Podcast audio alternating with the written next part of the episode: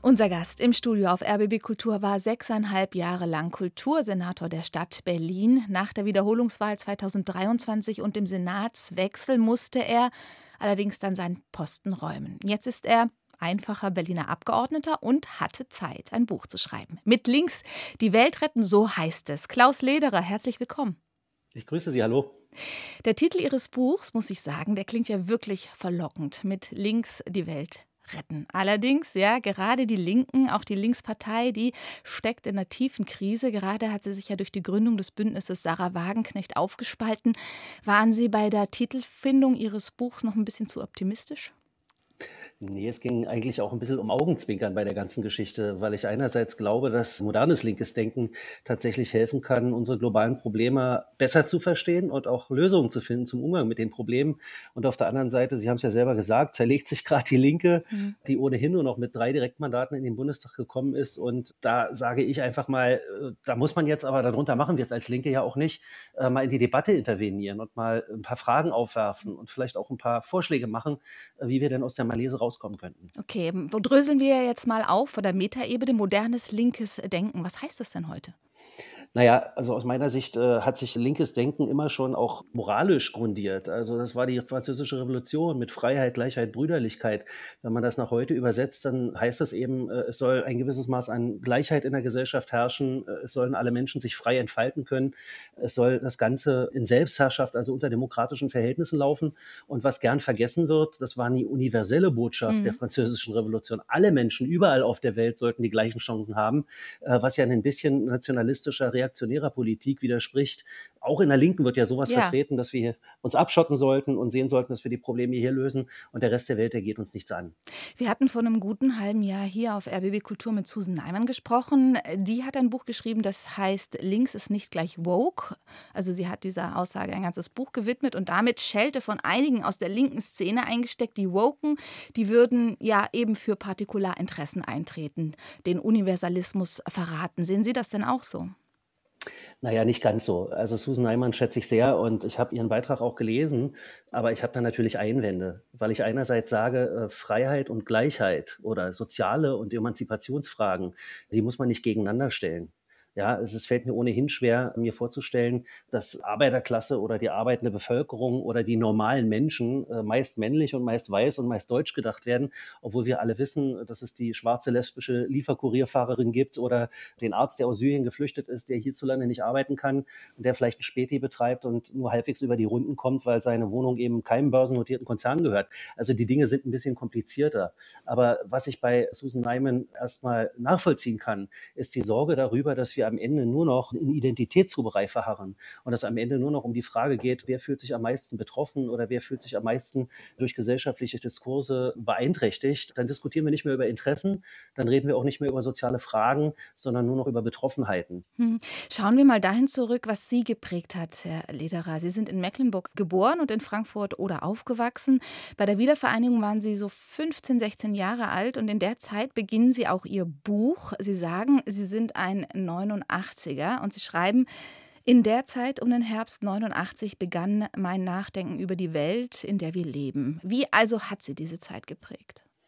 Ja, eigentlich glaube ich ganz massiv, denn äh, das war eine Zeit, in der ich lebendige Demokratie erlebt habe. Ich habe erlebt, wie ein System, was verknöchert war, was aber sich selbst für ewig hielt, äh, plötzlich zusammengebrochen ist an seinen inneren Widersprüchen und weil mutige Menschen für Freiheit auf die Straße gegangen sind. Und ich habe in dieser Zeit auch am runden Tisch selber hier am Berliner runden Tisch erleben können, wie Menschen völlig über Parteigrenzen hinweg politische Sachfragen lösen und damit diese Stadt in einer ganz, ganz schwierigen Situation weiter am Laufen zu halten.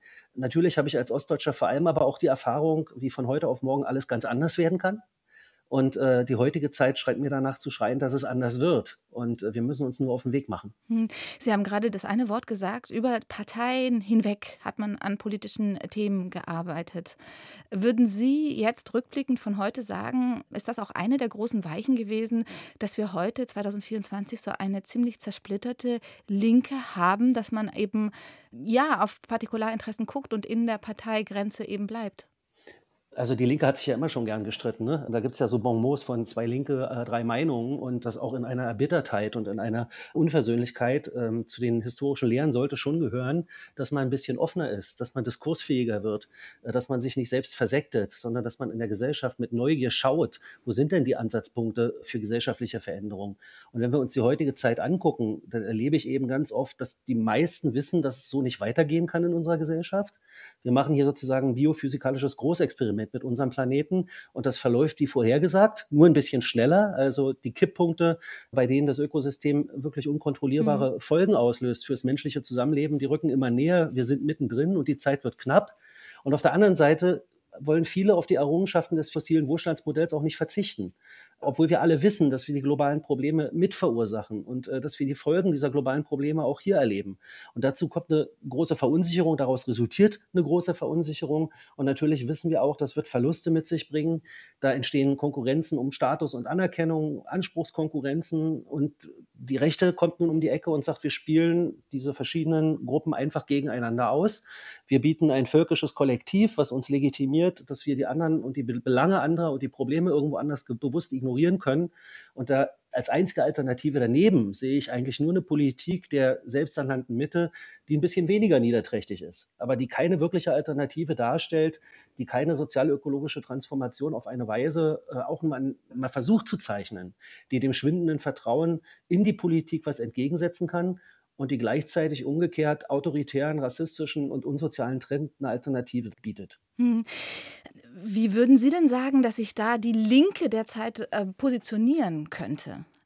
Naja, also das Erste wäre, dass man die Probleme mal zur Kenntnis nimmt ähm, und dass man nicht nur sich an dem abarbeitet, was gerade geschieht. Also meine Partei auf Bundesebene ist es so, im Grunde werden nur die handelnden Akteure, also die Ampel derzeit, mit äh, Haltungsnoten belegt und es wird so, so, getan, als ob mehr Geld im Geldbeutel alle gesellschaftlichen Probleme lösen würde für breite Schichten der Bevölkerung. Ich glaube das tatsächlich nicht, sondern wir haben Probleme in Bezug auf die sozial-ökologische Transformation, auf die Klimawende, die total blockiert ist. Wir haben Herausforderungen für unsere Demokratie, denen wir uns zu stellen haben. Wir haben massive Umverteilungsfragen zu regeln, wofür es gar nicht so einfach ist, Mehrheiten zu bekommen. Dazu bräuchte man ein Narrativ, eine, eine Erzählung, die nachvollziehbar macht, dass hier wirklich alle verzichten, damit wir diese Probleme bewältigt bekommen. Ja? Dann ist die ganze, das ganze Themenkomplex Migration, Antirassismus, Antidiskriminierung, der darf da nicht runterfallen, zumal Migration ja nur ein Symptom für die gesellschaftlichen Probleme auf dem Globus ist und nicht die Ursache dieser Probleme. Mhm. Und dann ist natürlich das Problem meiner Partei, eine realistische Außenpolitik wäre auch ganz schön. Also eine realistische Außenpolitik, die zur Kenntnis nimmt, dass die Welt sich seit 2011 gravierend verändert hat und dass, wenn es wirklich so ist, dass Emanzipation universell ist, dass Gleichheit, Freiheit und Demokratie für alle gelten sollen und das der linke Kompass ist, dass das auch für die Menschen in der Ukraine gelten muss oder auch für die Menschen in Israel. Hätten Sie uns denn da mal ein ganz konkretes Beispiel, wie Sie das angehen würden, zum Beispiel die Umverteilung? ich glaube, dass wenn man wirklich klar macht, wo wir 2030, 2040 stehen müssen und was für Kosten, für Investitionen auf uns zukommen, dann kann man in Deutschland auch eine Diskussion über die Frage führen, ob und welche Schultern welchen Beitrag dazu leisten müssen. Und äh, das ist dann eben auch die Frage, nicht nur die Frage der Schuldenbremse in der Perspektive, die völlig irre ist. Alle anderen sagen, was machen die da in Deutschland? Sondern auch die Frage, ob man große Vermögen eben äh, stärker besteuert und kleinere entlastet, damit diese Herausforderungen gestemmt werden können. Während des New Deal in den Vereinigten Staaten gab es Steuersätze, die würden heute bestenfalls als absurde Ideen einzelner durchgeknallter Linker gelten. Aber da werden wir wieder hin müssen. Hm. Und was den Klimawandel betrifft, der ja so weit nach hinten gerutscht ist in der öffentlichen Wahrnehmung? Naja, wir nehmen vor allem eins wahr, nämlich dass Menschen Veränderungen wollen, sich aber zu schwer vorbereitet sehen auf diese Veränderung, auch nicht so richtig wissen, wie sie sie vornehmen können. Und jetzt kann man, wie die Grünen es oft tun, das als eine moralische, als eine Verzichtsdiskussion führen. Oder man kann eben die Frage stellen, wie stärkt man beispielsweise die Partizipation der Beschäftigten in den Betrieben, wenn es darum geht, äh, Ideen zu entwickeln, wie sozial-ökologisch transformiert werden kann. Kann man nicht auch die Demokratie in den Betrieben ausbauen? Oder das Land Thüringen hat jetzt in Bezug auf Wind- und Solarparks eine Beteiligung der Gemeinden und der Bürgerinnen und Bürger per Gesetz verankert. Damit macht man sie zu Akteuren und nicht zu Menschen, denen Dinge zugemutet werden. Ich glaube, dass es vor allem um die Art und Weise geht, wie wir an diese Fragen herangehen. Und dann gibt es viel mehr Vorschläge und Ideen, als äh, es auf den ersten Blick den Anschein hat, wenn man nur genau hinguckt. Hm. Und jetzt nochmal ganz pragmatisch auf den Punkt zu sprechen kommen, den Sie gerade auch äh, genannt haben, äh, die Zugewinne der Rechten. Jetzt formiert sich ja nach und nach äh, mit den großen Demonstrationen zumindest ein, ja, ein großer Teil der Bevölkerung gegen Extremismus, gegen Rassismus, Antisemitismus. Und ganz klar ist auf den Plakaten dieser Demonstration auch zu lesen, Widerstand gegen die AfD. Was würden Sie sagen, wie muss sich da ganz konkret die Linke aufstellen? Also natürlich muss eine Linke sich äh, an diesen Demonstrationen beteiligen. Ne? So, und äh, generell sollte eine Linke auch bereit sein, in einer Demokratie grundsätzlich mit allen demokratischen Parteien zusammenzuarbeiten, gerade unter schwierigen Bedingungen, wenn bestimmte Voraussetzungen gegeben sind. Das ist für mich einfach auch ein Ausweis für Politikfähigkeit. Allerdings muss man auch sagen, allein das gemeinsame politische Ziel, die AfD in den nächsten Jahren von der Macht fernzuhalten, wird wohl nicht reichen. Das wird das Problem nur in die Zukunft verschieben, wenn da nicht mehr kommt, sondern es braucht tatsächlich Ideen, es braucht tatsächlich Vorschläge, Vorstellungen davon, wie könnte unsere Welt anders eingerichtet sein, wie kann das ein besseres Leben für alle mit sich bringen, wie bringt das vielleicht auch mehr Wohlstand, der sich nicht im dritten Fernseher oder im zweiten SUV niederspiegelt. Und vor allem, wie versetzen wir die Menschen, die vielen, die diesen Veränderungsweg gehen wollen, aber die unsicher sind, in die Lage dazu, diesen Weg auch zu gehen. Das scheint mir zentral zu sein. Mhm. Denn wenn man sich Umfragen anguckt, die meisten Menschen wissen, dass wir ein gravierendes ökologisches Problem haben. Und da sage ich jetzt nicht, dass die Linke irgendwie die einzige Partei wäre, die Ideen hat zu dem Ganzen. Hat sie gerade im Augenblick viel zu wenig. Aber ich meine, dass linkes Denken, dass äh, linkes Herangehen an Gesellschaft helfen kann, dazu Beiträge zu leisten. Und äh, natürlich wird sie es nicht alleine schaffen. Sie ist angewiesen auf Partnerinnen und Partner. Aber ich sage auch, es gibt auch christliche Sozialisten, es gibt Konservative. Auch Papst Franziskus hat zum Klimawandel letztens wirklich eine ganz, ganz spannende Botschaft gesendet. Es gibt Linksliberale oder Sozialliberale und es gibt natürlich auch Sozialdemokratinnen und Grüne, mit denen gemeinsam man diese Fragen jetzt endlich diskutieren muss, weil uns rennt die Zeit weg. Ja.